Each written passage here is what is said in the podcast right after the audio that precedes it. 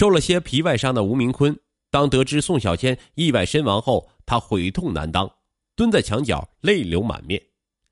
接到噩耗，宋卫东夫妇匆匆赶来，他们撕心裂肺的哭声回荡在医院的走廊。吴明坤恨不得跪下求得他们的原谅，然而他们俩失魂落魄，根本听不见。当天，盆骨粉碎性骨折、右手臂骨折的吴涵也紧急做了手术。脱离了生命危险，另两个孩子和何静丽也有不同程度的挫伤和皮外伤，因处理及时，并无大碍。吴明坤强忍内心悲痛，一刻不闲的请来护工，分别照顾另两个孩子，以及刚做了手术的儿子和妻子。而后，他就一直陪着宋卫东夫妇处理宋小千的身后事。这期间，宋家的亲朋激愤难当，对吴明坤恶语相向。一手带大孙女的宋奶奶还打了他几个耳光，你还我孙女的命来！一车孩子怎么就单单死了我家宝贝？在老人凄厉的哭声中，胡美心直接晕了过去，宋卫东也在几天内鬓角花白。他们的怒骂像尖刀般直戳吴明坤的心窝，而他的愧疚和心疼根本无处可诉。同样为人父母，吴明坤一点不怪宋家人的苛责。他知道此刻所有道歉都无济于事，作为这起事故的当事人，他只能尽快抓出肇事者，为可怜的孩子争取更多的补偿。考虑到宋卫东夫妇丧女之痛，他一直等到宋小千入土为安后，才委婉的跟他们提起，除去所有的医疗费用，其余赔偿款到位后，将全部作为小千的赔偿交给他们。他还承诺一定全力以赴为事故善后。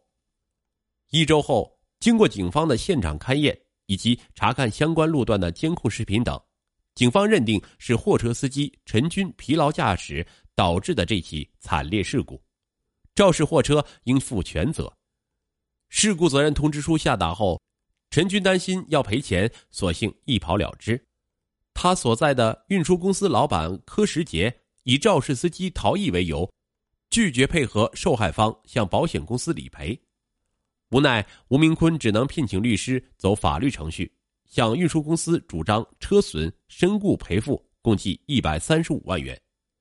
为了尽快理赔，他跑断了腿，磨破了嘴皮子，每天忙完还要赶去医院，打起精神照顾老婆孩子。所幸另两家孩子半个月后就痊愈出院了。念及邻里情分，两家只让吴明坤家承担了孩子的医疗费用，并未提出任何赔偿要求。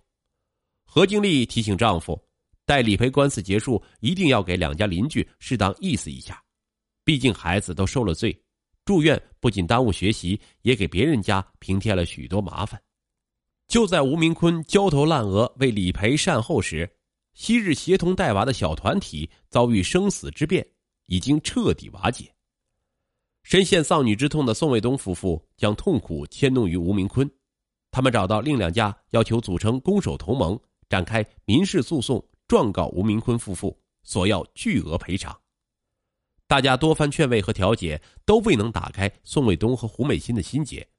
最后，他们表示：“邻居一场，大家伙自愿组合，互帮互助，出了意外谁都不想的。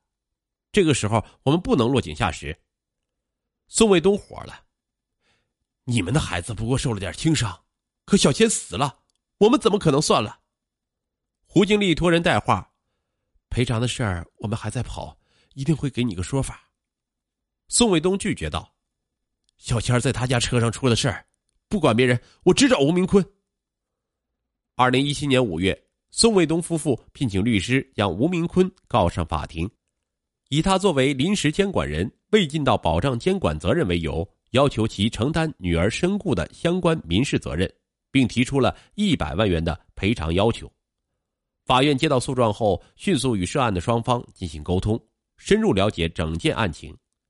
经过长达三个月的多次调解，最终以吴明坤家赔偿八十万元达成和解。九月，吴明坤夫妇将现居住宅挂到中介出售后，一次性将全部赔偿给付到位。事发后一直住院的吴涵也被父母转学到新居附近就读。童年小伙伴的意外去世。也给他带来了难以磨灭的心理阴影。